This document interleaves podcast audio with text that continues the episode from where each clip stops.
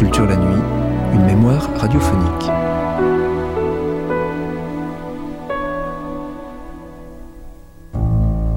Un des grands noms de l'architecture américaine, le plus célèbre du XXe siècle sans doute. Sa vie est un western, d'après Pascal Charpentier. 484 œuvres qui est-il donc? Un bâtisseur, oui, un urbaniste, oui, un designer, oui, l'architecte américain Frank Lloyd Wright. Cet artiste dont, à coup sûr, on peut identifier ou reconnaître les créations. On a en tête des photos de ses cycles successifs, de sa continuité, de ses renouvellements. Les maisons aussi, on les connaît de l'extérieur, et puis les maisons de l'intérieur, on les a vues ou on a cru les voir. Peut-être étaient-ce des copies ou de simples décors au cinéma. Et l'on était, tout de suite, dans une certaine Amérique. Permis de construire, c'était le 19 avril 1999 sur France Culture.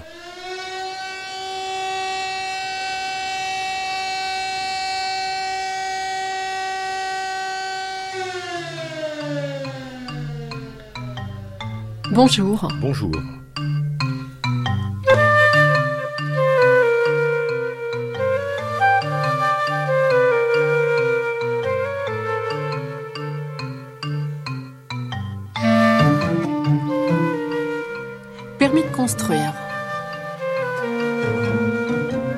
Pascal Charpentier. Thierry Paco, au sommaire d'aujourd'hui, retour sur l'œuvre de l'architecte Frank Lloyd Wright. Comment entrer chez Wright, monstre sacré de l'architecture, de l'architecture exclusivement américaine, avec l'Amérique comme sol ou comme terreau? L'homme, Frank Lloyd Wright, est un aristocrate de la nature, écrit un de ses futurs clients, William Martin, à son frère en 1902. Wright est un homme jeune, à l'allure sportive, de corpulence moyenne, cheveux noirs épais, pas 32 ans environ, superbe spécimen viril. Ce n'est pas un faiseur ni un olibrius, extrêmement cultivé, raffiné, mais pas fin. Un type direct et précis avec de grands idéaux. Tu tomberas sous le charme en dix minutes de conversation. Il va te construire la maison la plus intelligente de tout Buffalo. Des bureaux du genre de ce que nous construirait Wright, tout le pays en parlerait. Ça ferait plus de pub que tout l'argent dépensé autrement. Je n'exagère pas, ce type, c'est de l'or en barre. Wright a vécu sur deux siècles, le 19e et le 20e, presque 92 ans. Il naît dans la prairie du Middle West en 1867. C'est la fin de la guerre de sécession. Il meurt en 1959, c'est le commencement de l'ère spatiale. Thierry, faut-il entrer par la porte de la maison? La maison de Frank Lloyd Wright? Oui, mais laquelle des trois? Lequel de ces trois domaines, toujours à la fois lieu de vie et atelier d'architecture? La première cellule familiale, bâtie dans l'Illinois, à Oak Park, près de Chicago, construite à partir de l'architecture traditionnelle en trois temps, de 1889 à 1909, est déjà une leçon d'architecture.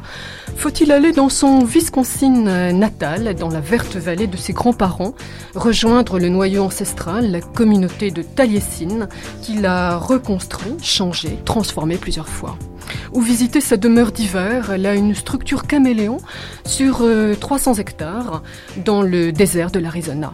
Tous ces domaines disent sa vie. La vie de Frank Lloyd Wright est un western avec des épisodes plus ou moins hauts en couleur, son lot de bonheur et de drame qui a poussé un des domestiques noirs du domaine de Taliesin à tuer la femme que l'architecte avait ravie à un client et avec laquelle l'architecte s'est enfui tuer la femme, ses deux enfants et quatre employés avant d'incendier le domaine. C'était en 1914.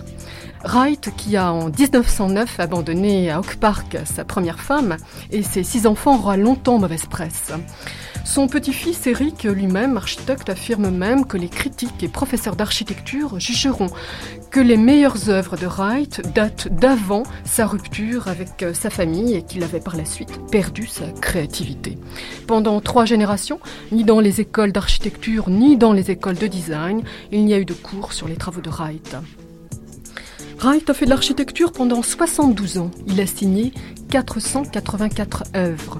Bâtisseur, urbaniste, designer, cherchant toute sa vie une sorte de totalité, voulant exprimer sa marque de la ville au tissu, au tapis de la maison, du sol au plafond et des murs au siège. Restituant dans chaque demeure les cheminements et les rituels d'habitation de ses clients, chaque maison construite est un personnage.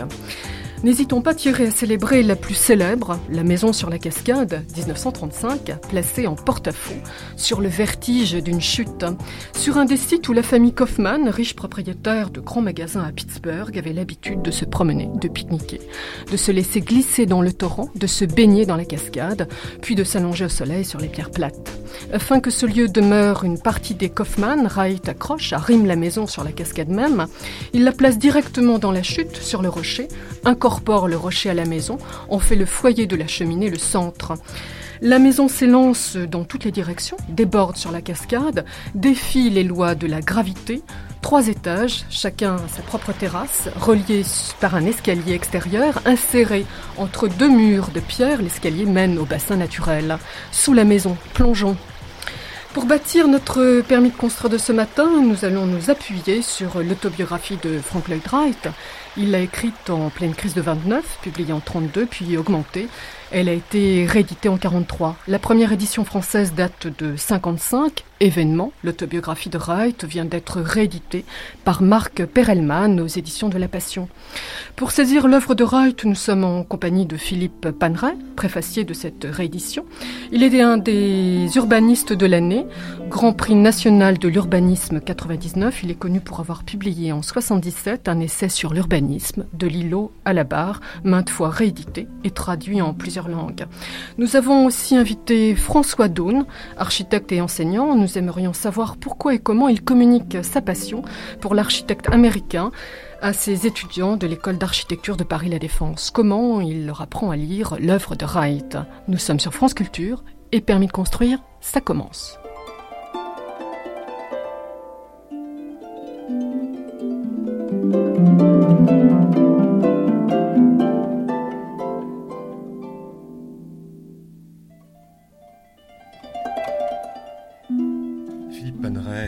Qu'est-ce qui est important dans cette autobiographie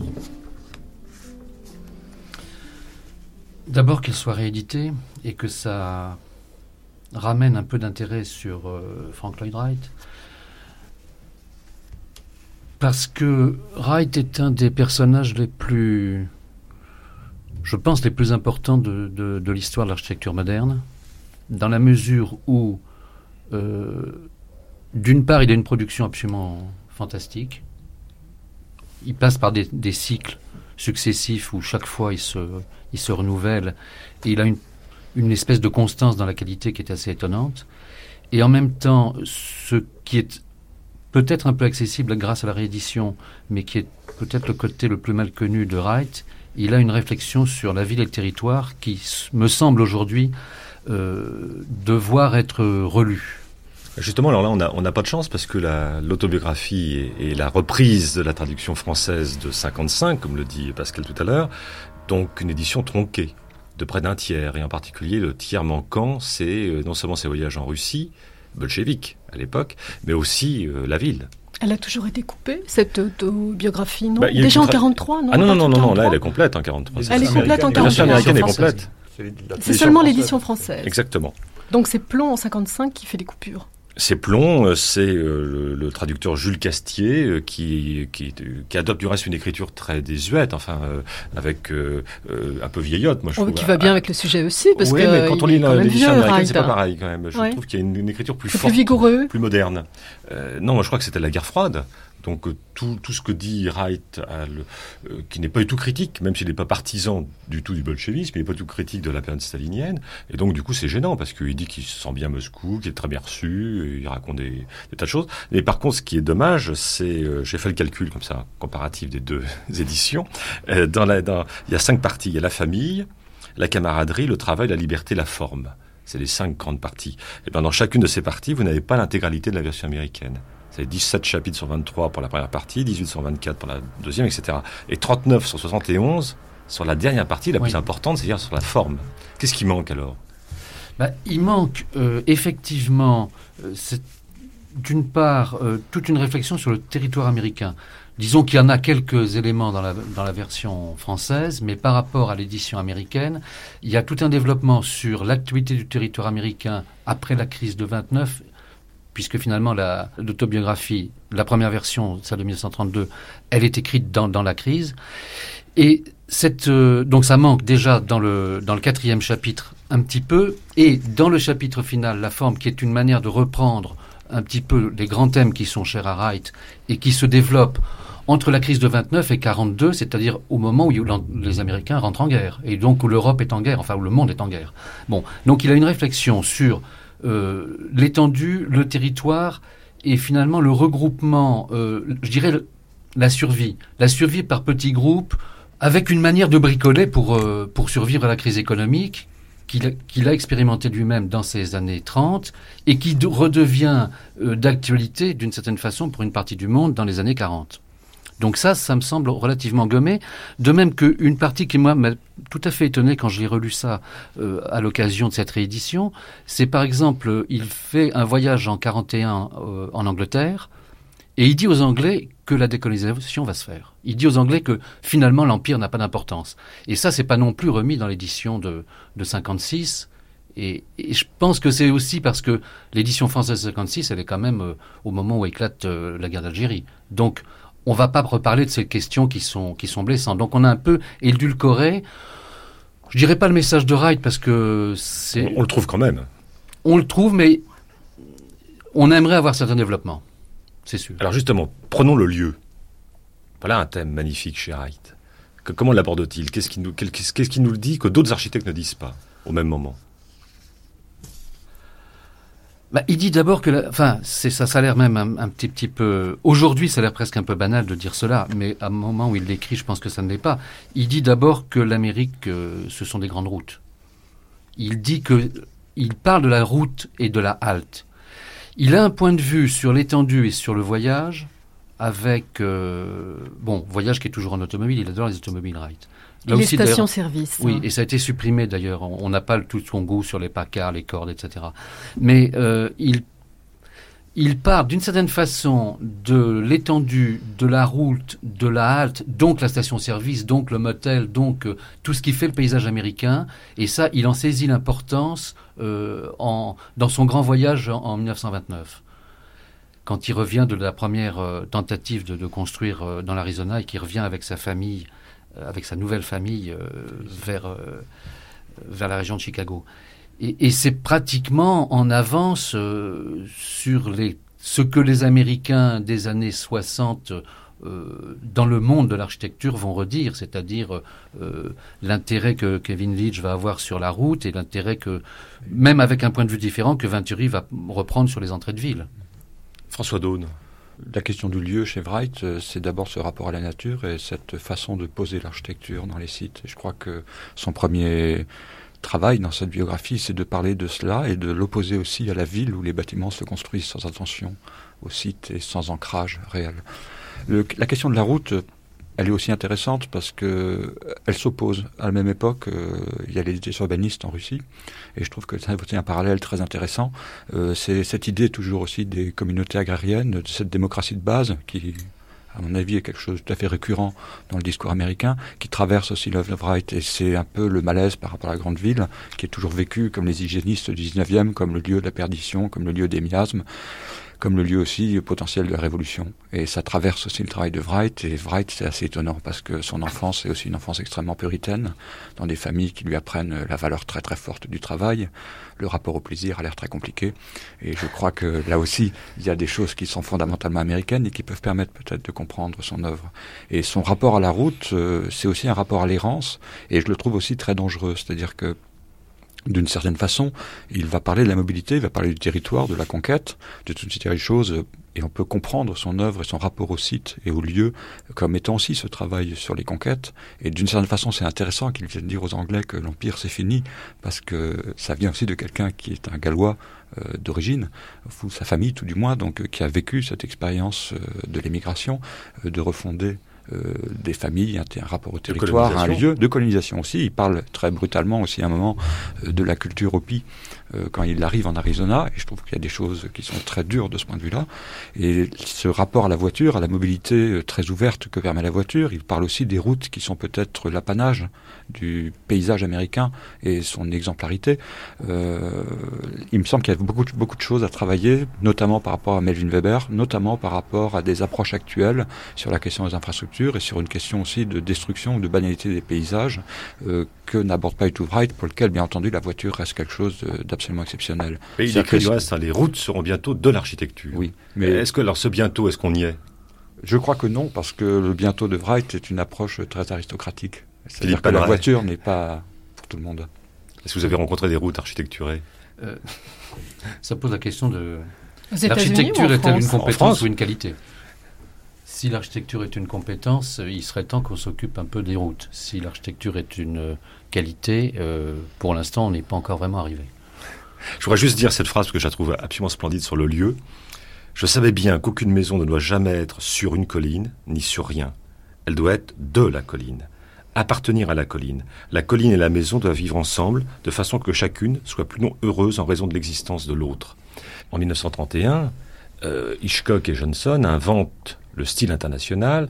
En 1933, c'est les travaux préparatoires de ce qu'on appellera plus tard la charte d'Athènes, c'est-à-dire le fait qu'une architecture peut être posée là ou là, car elle répond à d'autres attentes que simplement cette espèce de complicité avec le lieu. Alors que là-dessus, il n'est pas moderne du tout. Non, d'ailleurs, l'exposition de, de, 32 de... Non, pardon. Oui, l'exposition de 32 euh, organisée par Russell Hitchcock et, Johnson est l'occasion de tout un débat. Est-ce que l'on va ou pas accepter une partie des œuvres récentes de Wright dans cette exposition dédiée à l'architecture moderne? Et dans le livre que fait Russell Hitchcock et Johnson sur cette exposition, ou à partir de l'exposition, il n'est pas fait mention de Wright, qui est néanmoins présent dans l'exposition. Et d'une certaine façon, il me semble que, que Russell Hitchcock s'en excusera par la suite, en se disant qu'il a fait là une petite erreur du jugement, un petit peu comme, euh, comme Gide qui avait refusé le manuscrit de Proust. Donc cet écrit, cette autobiographie est, un outil pour Wright. C'est aussi une nécessité, un besoin. Ça l'aide. Ça l'aide à, l'entrer dans, à entrer dans, dans, le débat. Non, non. Le débat architectural ou le débat politique? Non, l'autobiographie de, Wright, je crois que c'est absolument évident qu'il il écrit. D'abord parce qu'il a le temps d'écrire, parce qu'avec la crise, il a moins de travail. Ça, c'est Il est au chômage. Il a 60 ans aussi. Il a 60 ans. Un peu plus même. Un peu plus. Il écrit parce que il est en train de reconstruire sa vie personnelle en même temps que sa vie professionnelle. Il a besoin de se justifier aussi. Il justifie tout euh, ce qui traîne encore comme séquelle de, de l'histoire de Chicago, la première histoire quand il a quitté sa première femme pour s'enfuir euh, avec euh, Mama Cheney en Europe, et puis toute l'histoire de l'incendie qui, continue à être une période douloureuse et sur laquelle peut-être c'est une manière de dire qu'il a fait son deuil. Bon, donc il a besoin de le faire par rapport à sa famille, je pense par rapport à ses enfants, par rapport à ses nouvelles femmes et par rapport à ses clients. Et ça, c'est euh, l'aspect, si on veut, personnel familial, qui est toujours très mêlé chez Wright à l'aspect public. Et l'autre chose qui est absolument nécessaire pour lui, c'est justement de dire l'architecture moderne d'origine européenne arrive en Europe, mais moi, je suis toujours là et je suis capable de faire aussi bien.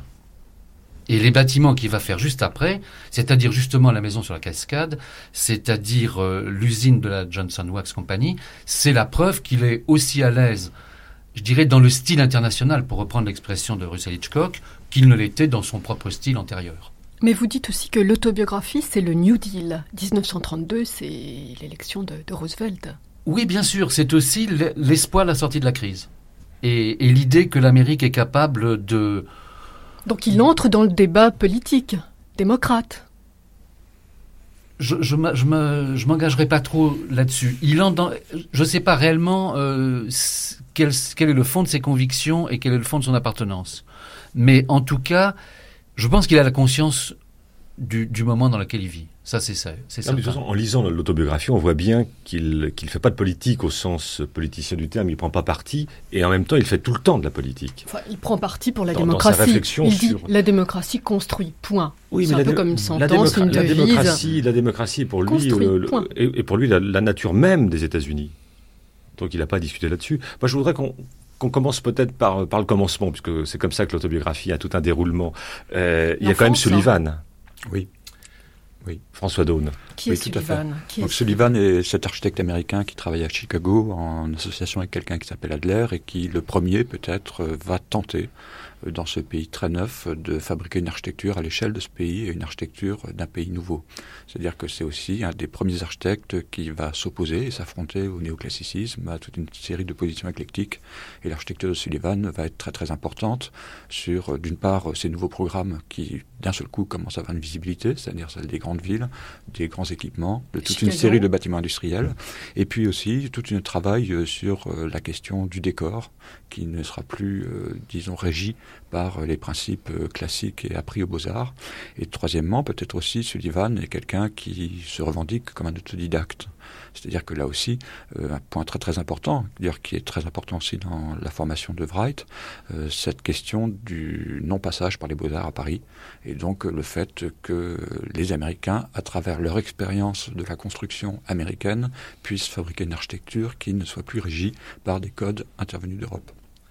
Philippe Henry. Oui, sur cette question-là, je trouve que c'est très intéressant de voir le début de Wright, au moment où il travaille chez Sullivan, et où finalement Sullivan lui laisse toutes les commandes de maisons individuelles. Et c'est comme ça que Wright va se faire la main, et après ça, quand il quittera Sullivan, continuer à, à faire d'abord des maisons individuelles. Et donc, il, a une, il, il y a une espèce de tentative chez Wright de trouver une architecture euh, américaine. Sullivan a commencé, mais dans l'architecture des gratte-ciel, dans l'architecture des, des bâtiments du centre. Et, et Wright a un projet qui est un peu différent. Et je dirais d'une certaine façon, il place l'Amérique au centre du monde. C'est-à-dire que c'est le premier qui, pour créer une architecture américaine, va quitter les références euh, européennes, bien qu'il ait une assez bonne culture et il soit complètement fasciné par la, Renaissance italienne et un certain nombre de, manifestations du classicisme européen, et par la peinture et par la musique.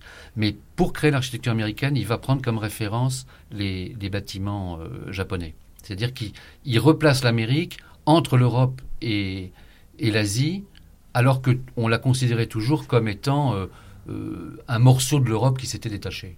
Et là, je crois qu'il y a une espèce de changement de conception du monde qui est assez clair chez lui. Et je trouve intéressant en plus parce que ça me semble faire partie des questions qu'on se pose toujours. Euh, pour inventer, euh, il faut toujours s'appuyer sur quelque chose. Alors c'est quoi ce, ce détour japonais? Ben, c'est le- C'est quand et à quelle occasion? C'est l'exposition euh, Columbia, l'exposition de 94, si ma mémoire est bonne.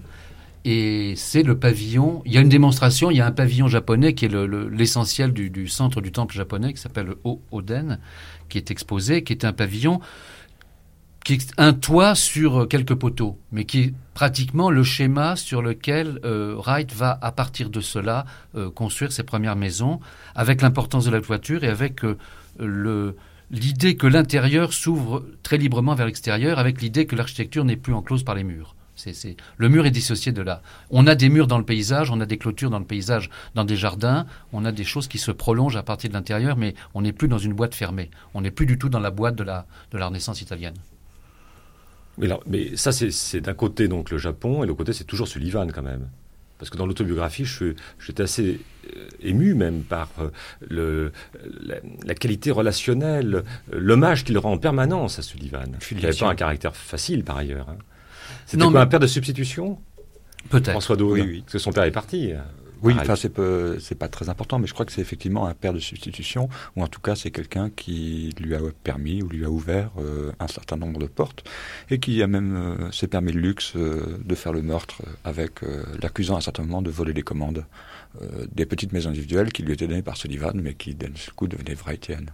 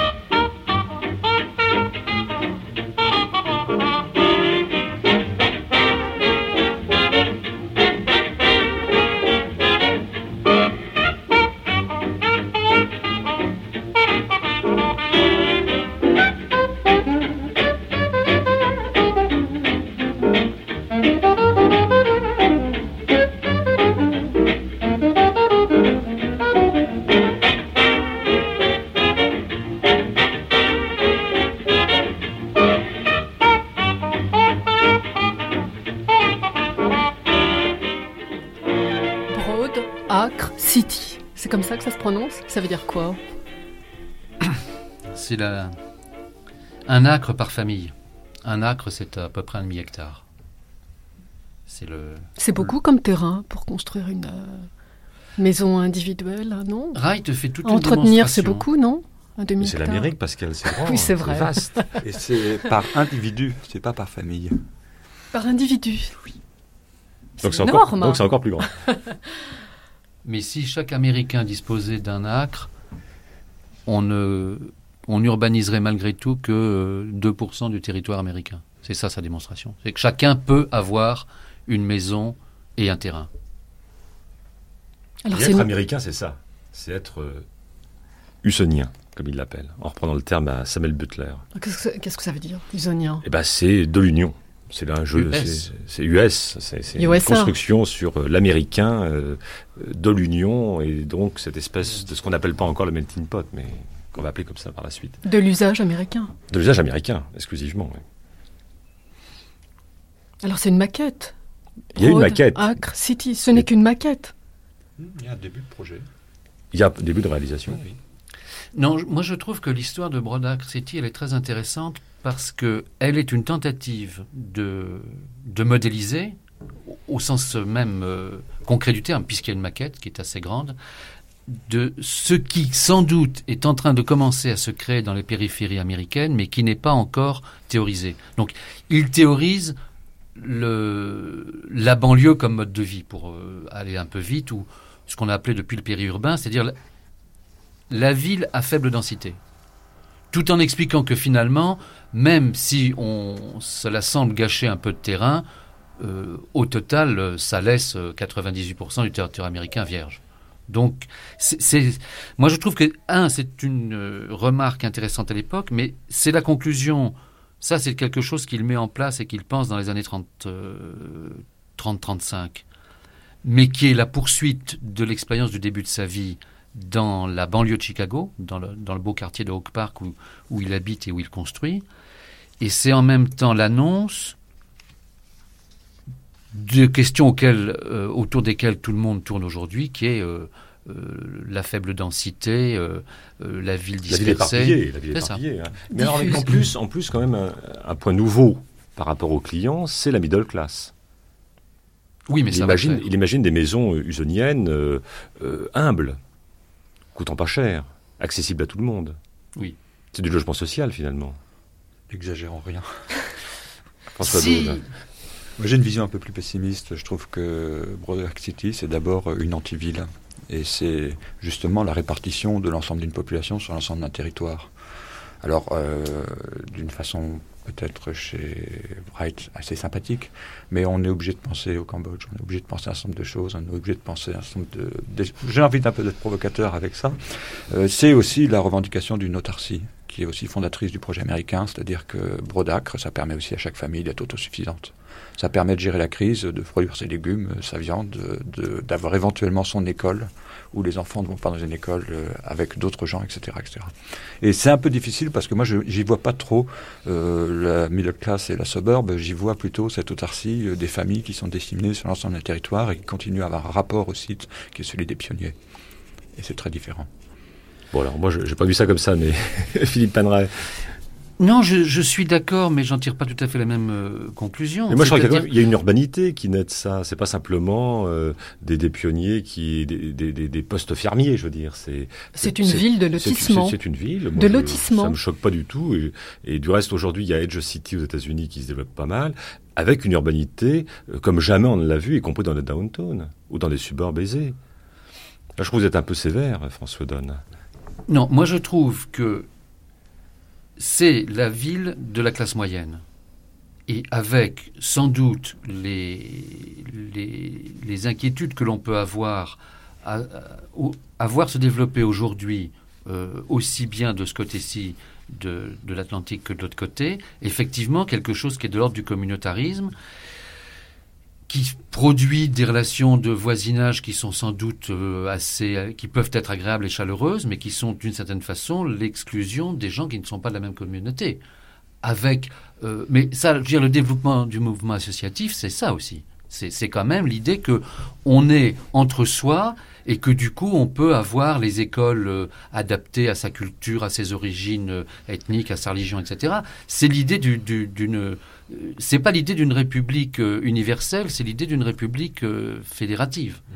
Bon, alors on peut effectivement s'inquiéter de cela, mais en même temps, moi je trouve qu'il d'abord il y a la conscience que c'est ce qui est en train de se faire et l'intelligence d'être capable de le théoriser ça me semble déjà très intéressant, de lui proposer une forme qui ne perde pas euh, toutes les qualités dans ce qui est en train de se faire parallèlement, euh, qui serait des séries de cul-de-sac pour aller un peu vite. Alors que là, il y a quand même l'idée que le territoire est parcouru par tout le monde et qu'on organise la, euh, des relations relativement harmonieuses entre ces différents groupes. Donc moi, j'y vois des qualités urbaines, mais c'est vrai que c'est pas, c'est pas la euh, la ville italienne de la Renaissance. C'est une ville à basse densité euh, où les gens ont des jardins, des enfants, des chiens, des vélos. Enfin bon.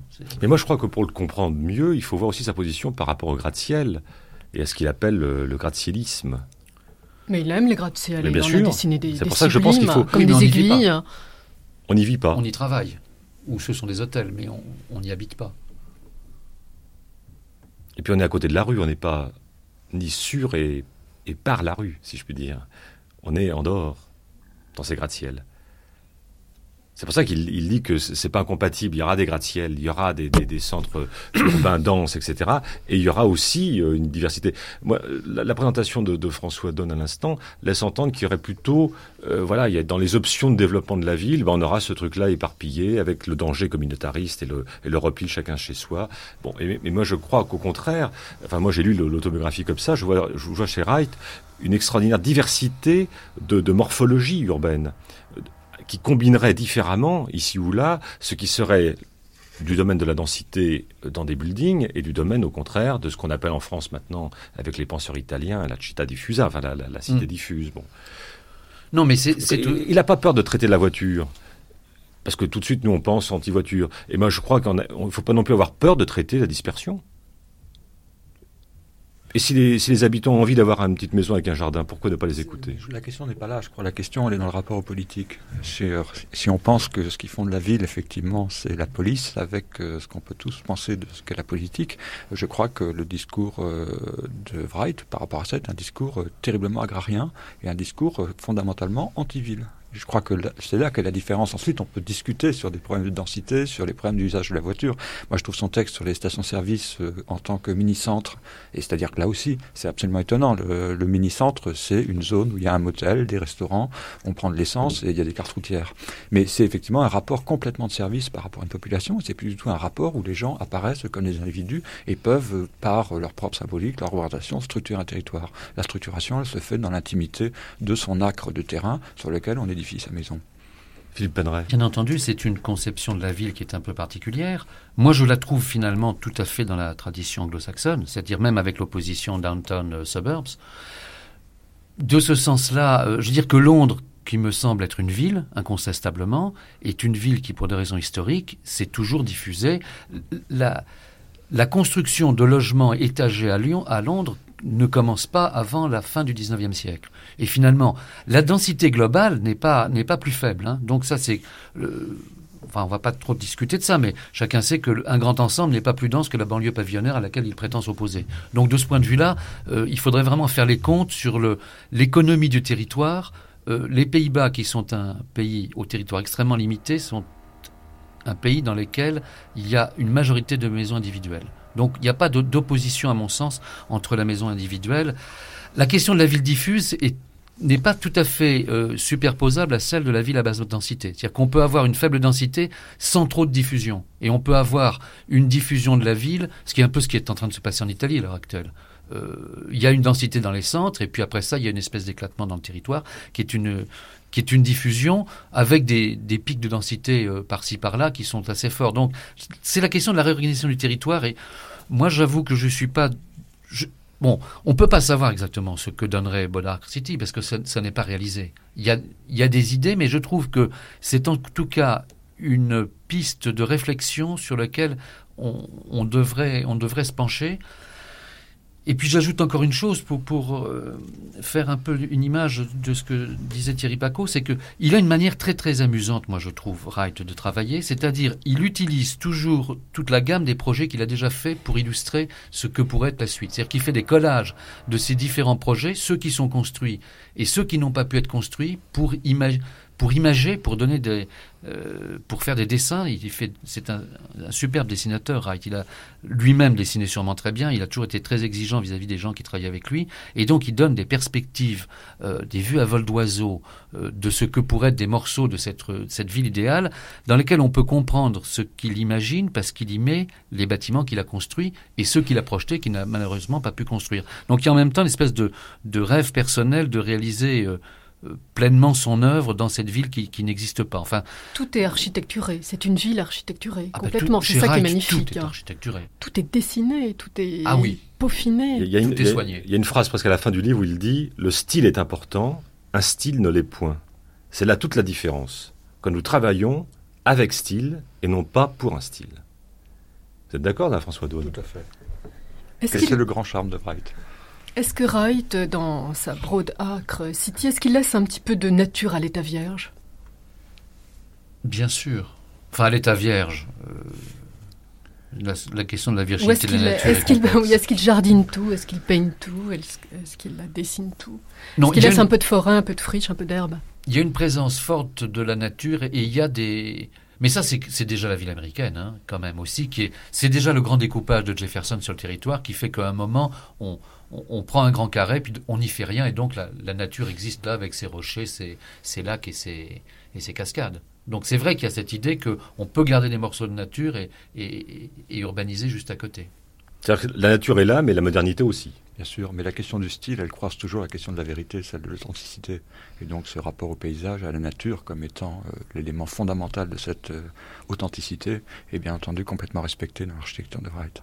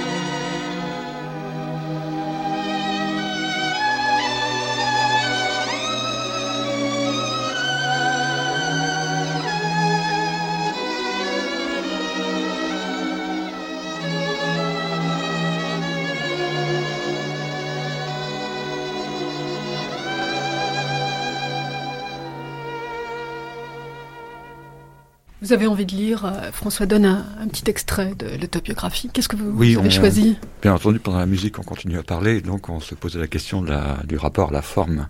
Et donc simplement, parmi tant de découvertes décourageantes, se dresse cette vérité importante et vivifiante, que la forme véritable est toujours organique en caractère. Elle est réellement conforme à la nature. C'est donc dans l'abstraction, à partir de la nature, que gît la difficulté, en même temps que la simple ligne centrale de la recherche par le moi honnête de la forme intégrale. Et puisque toute forme est affaire de structure, elle doit être aussi une question de gouvernement, aussi bien qu'une question d'architecture, une question d'ossature d'une société, la constitution d'une civilisation. C'est ça que vous lisez euh, vos étudiants? C'est ça que je pourrais lire à mes étudiants et qui les laisserait très certainement interloquer sur le côté complètement euh, prophétique de Wright et puis en même temps sur euh, cette tautologie que je trouve absolument extraordinaire et sur laquelle je crois qu'il faudrait débattre euh, assez longuement.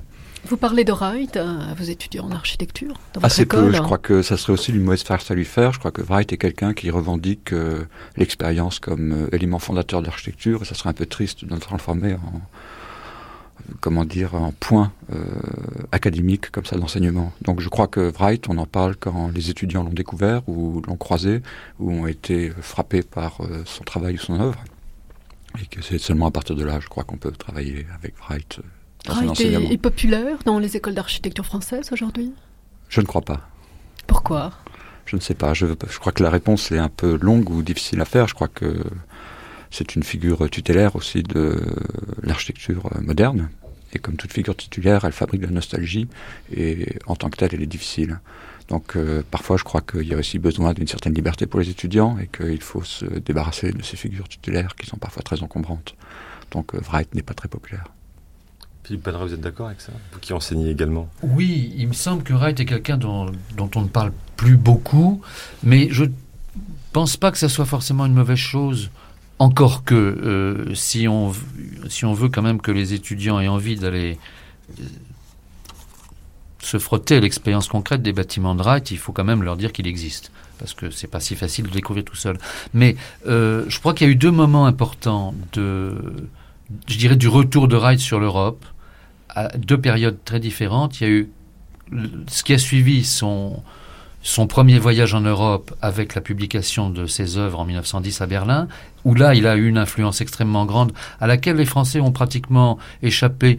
Malé Stevens, qui est un, architecte assez brillant des années 30, a été par ses, ses contacts avec, euh, avec les Belges et les Hollandais un un peu impressionné par Wright, mais l'influence de Wright a été surtout forte euh, en, Allemagne et, aux Pays-Bas euh, dans les années 1910, jusqu'en 1917, jusqu'en 1920.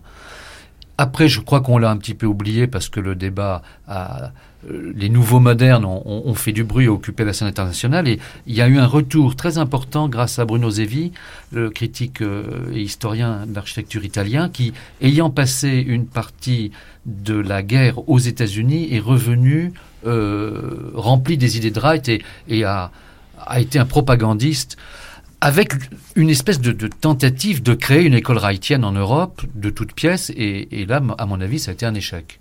Et je crois que depuis, il n'y a plus. Bon, c'est vrai que nous, avec Castex, on a longtemps euh, travaillé sur Wright, Jean Castex, enseignant à l'école de Versailles, qui a fait un petit livre sur les, les maisons de la prairie que j'aime beaucoup. Et on, s'est beaucoup servi de Wright pour enseigner, pour expliquer ce que pouvait être le travail sur l'espace intérieur, etc. Mais euh, de là à penser que on puisse créer une école wrightienne, je crois qu'il y, a un pas qu'il ne faut pas franchir. Mais à partir de quelle théorie? Est-ce qu'il laisse une théorie, Wright Il laisse une œuvre qui est tellement explicite dans la manière dont les différents projets s'enchaînent qu'on peut assez facilement comprendre, je crois, comment il travaille et que ce qu'il écrit, une fois qu'on a débarrassé le côté euh, dont il, ne peut pas s'empêcher quand même d'être euh, fils de prédicateur, petit-fils de prédicateur. Alors donc, il prêche continuellement. Mais quand on décrypte un peu, il dit aussi des choses assez, assez simples. Et le rapport qu'il établit avec l'espace japonais est assez clair aussi. On n'a pas du tout parlé des rapports de Wright avec les autres architectes américains. Gropius, euh, Miss Van der Rohe, Neutra, Louis Kahn. Euh, Est-ce qu'il est aussi isolé, insulaire que. Ah, mais il est beaucoup plus vieux, surtout. C'est génial. Oui, il est plus vieux. travaillé chez Wright. Oui. Neutra. Neutra. A travaillé chez Wright. Neutra est influencé, ça c'est sûr. Euh, Wright rend hommage à Miss Van der Rohe à l'occasion d'une cérémonie euh, dans les années 40 aux États-Unis d'une manière assez, spirituelle. Mais Wright se pense de toute façon, il a 20 ans de plus que, que Le Corbusier ou Miss Van der Rohe, et il se pense je pense, sans égal. Enfin, avant lui, il y a eu euh, Sullivan, Richardson, qui est le premier grand architecte américain, mais qui est passé par l'école des beaux-arts de Paris, et donc qui est quand même un peu entaché de cette, espèce de péché originel. Et puis Daniel Burnham, qui est un, personnage important de l'école de Chicago, mais qui sont des gens qui ont travaillé dans les centres, qui ont travaillé sur les gratte-ciel, sur les théâtres, sur les gros équipements, et, Wright pense qu'il est le premier. Et il n'y en a pas d'autres hein, autour de lui. On, le voit très bien dans, un roman qui est écrit à sa gloire, qui s'appelle La source vive, de la romancière américaine Ayn Rand, qui a été adapté au cinéma, du reste, sous le titre Le Rebelle. On voit bien à quel point il est solitaire. Avec Gary Cooper en, personnage principal. Exactement. Mais la fin n'est pas celle du roman. Elle, est, moins, elle, elle est moins triste. Et les dessins ne sont pas ceux de Wright. Mais en tous les cas, il y a cette idée effectivement qu'il est tout seul. Il est tout seul, il est, il est incomparable. Il est, euh, il est certainement exemplaire à plusieurs niveaux. Il est exemplaire dans sa formation autodidactique euh, complète. Autodidacte qui a quand même fait deux ans d'une école d'ingénieur de la construction. Puis oui, très cultivé, une famille très cultivée. très cultivée. Il a énormément lu. Il a lu euh, Viollet-le-Duc, qui l'a influencé considérablement, dit-il. Il a lu Hippolyte, Hippolyte Taine. Alors là, par contre, il s'en est débarrassé assez vite, heureusement. Et puis, je crois qu'il y a une influence énorme, très importante, qui est Emerson. En fait, c'est Ralph Emerson qui est là, c'est aussi David Thoreau. Et donc, c'est pour ça que je pense qu'il y a chez lui à la fois un naturalisme, mais en même temps une volonté de la modernité. Il n'y a pas d'opposition entre euh, la nature, une certaine conception américaine de la nature, et puis euh, ce qu'on appellerait, avec un terme très européen, le progrès.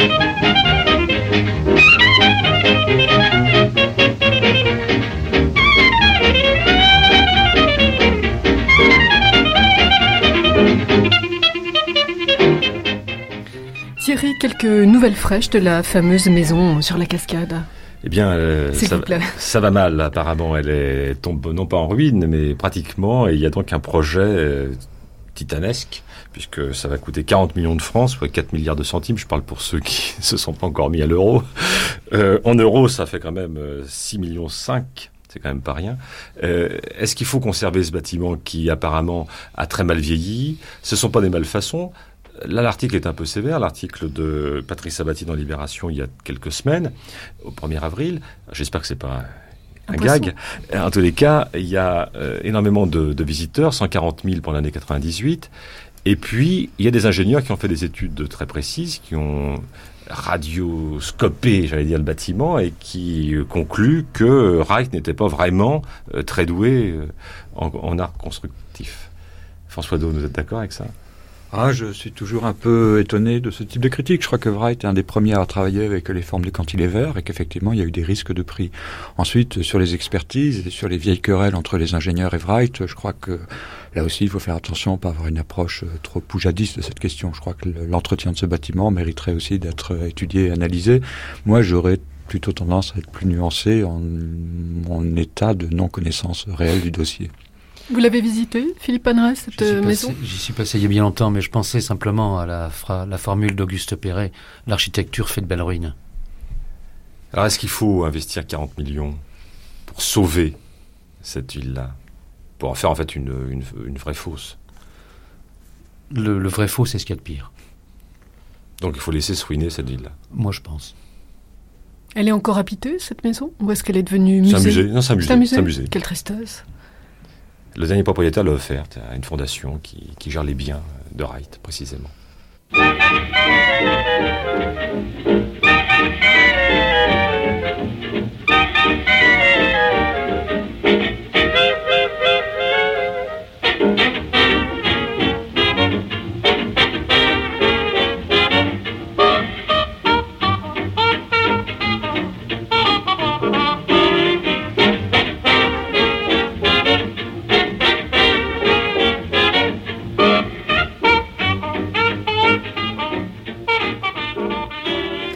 J'ai envie de lire un peu de Wright pour montrer son art du récit. Wright est aussi un écrivain. Page 29. Père jouait parfois du piano jusqu'à une heure avancée de la nuit, et le gamin apprit par cœur beaucoup de Beethoven et de Bach, tandis qu'il restait éveillé dans son lit à écouter. La vie lui paraissait alors comme une façon d'écouter. C'était parfois comme si une porte s'ouvrait et alors la belle signification lui apparaissait nettement, puis elle se fermait et la signification se faisait obscure ou lointaine. Mais toujours il y avait une signification. Père lui apprit à voir une symphonie comme un édifice de son. À la centenale de Philadelphie, après une journée passée à la visiter, Mère fit une découverte. Elle en était à présent pleine d'ardeur. Elle avait vu les cadeaux dans le bâtiment de l'exposition, les bandes de papier de couleur, glacées et mates, aux couleurs remarquablement douces et brillantes. Vint alors le jeu, en marge de la géométrie, de ces charmantes combinaisons en damier coloré, les figures structurales constituées au moyen de poids et de petits bâtonnets droits, frêle construction, dont les joints étaient accentués par les petits globes d'un vert poids. Les blocs d'érable, lisses et bien façonnés, avec lesquels on construit, et dont le sentiment ne quitte plus jamais les doigts, la forme devenant sentiment. La boîte était munie d'un mât qu'on pouvait ficher dans le couvercle et sur lequel on pouvait suspendre les cubes, les sphères et les triangles d'érable, et les faire tourner afin de découvrir des formes subordonnées et les formes passionnantes en carton à l'endroit d'écarlate pure, quelle écarlate, des formes triangulaires, lisses, au revers de la tranche blanc, découpées en losanges, avec lesquelles on faisait des dessins sur le dessus plat de la table. Quelle forme elles constituaient tout naturellement, si seulement on leur en laissait la possibilité. Un petit monde intérieur de couleurs et de formes fut alors mis à la portée des petits doigts, la couleur et le dessin à plat et en relief. De toutes parts, des formes restaient cachées derrière les apparences. Il y avait là quelque chose dont l'invention pouvait se saisir et se servir pour créer. Ces cadeaux arrivèrent dans la maison grise du vieux et terne Weymouth, et y firent vivre quelque chose qui n'y avait jamais vécu auparavant. Mère allait à Boston, prenait des leçons auprès d'un professeur de la méthode Frebel et rentrait pour instruire les enfants. Quand les travaux du ménage étaient terminés, mère et les deux enfants s'asseyaient devant une table basse en acajou, au-dessus poli, à travailler avec ses cadeaux. Les anges aux robes brillantes de franges hélicaux, les uns en rouge, d'autres en bleu, d'autres en vert, et l'un le plus beau de tous en jaune, venaient volter au-dessus de la table. De leur harpe d'or tombaient doucement sur l'esprit des enfants des rythmes simples, comme des graines en vol, portées sur les ailes du vent dans un sol fertile. Giotto, debout dans l'ombre du coude de la mer, eut arboré un sourire sous son bonnet florentin, un sourire rêveur, prophétique de semailles et de moissons autres que les siennes, mais éternellement les mêmes encore l'architecture. Thierry, rappelons que l'autobiographie de Frank Lloyd Wright, Wright par lui-même, traduction Jules Castier, préface Philippe Paneret, vient de paraître aux éditions de La Passion. 397 pages, 150 francs. Quels sont les livres que l'on peut recommander à propos de Wright? Alors, il y a énormément d'ouvrages, évidemment, mais comme toujours, quand c'est une grande figure, euh, c'est souvent un géographique. Alors, celle qui me semble la plus intéressante est signée Brendan Gill, Minimask, A Life of Frank Lloyd Wright, édité aux États-Unis, à New York, par Ballantine Books en 1987. Je ne sais pas si Philippe Paneret la, la, la connaît, mais c'est un livre qui, d'abord, est fortement illustré, donc on a aussi... Euh, c'est une monographie C'est une, c'est une, c'est une biographie, mais à l'américaine, j'allais dire, une biographie euh, qui mêle l'histoire du pays, l'histoire des techniques, etc., et puis l'histoire de, de l'ensemble des professionnels. Donc on voit plutôt Rai dans sa vie et en même temps une espèce de volonté de corriger l'autobiographie. C'est-à-dire que sans cesse, il confronte l'autobiographie à d'autres sources. Et là, on s'aperçoit que Wright, évidemment, comme, euh, beaucoup d'auteurs qui écrivent leur, leur mémoire, euh, s'arrange un peu avec leur propre histoire. Je propose en anglais le catalogue de l'exposition Frank Lloyd Wright qui a eu lieu à New York au MoMA en 94. En français, une monographie chez Azan signée Daniel Trébert. Puis aux éditions du Seuil, Frank Lloyd Wright, Les chefs-d'œuvre. Ce n'est pas pour le texte qui est d'un ancien apprenti de, Wright, devenu directeur de la fondation Frank Lloyd Wright dans l'Arizona. Mais c'est pour les images, grand format, beaucoup de couleurs qui restituent les sites, les paysages et montrent aussi l'intérieur des maisons et leur mobilier. Il y a aussi dans ce livre des d'époque euh, des bâtiments de Wright qui ont été démolis.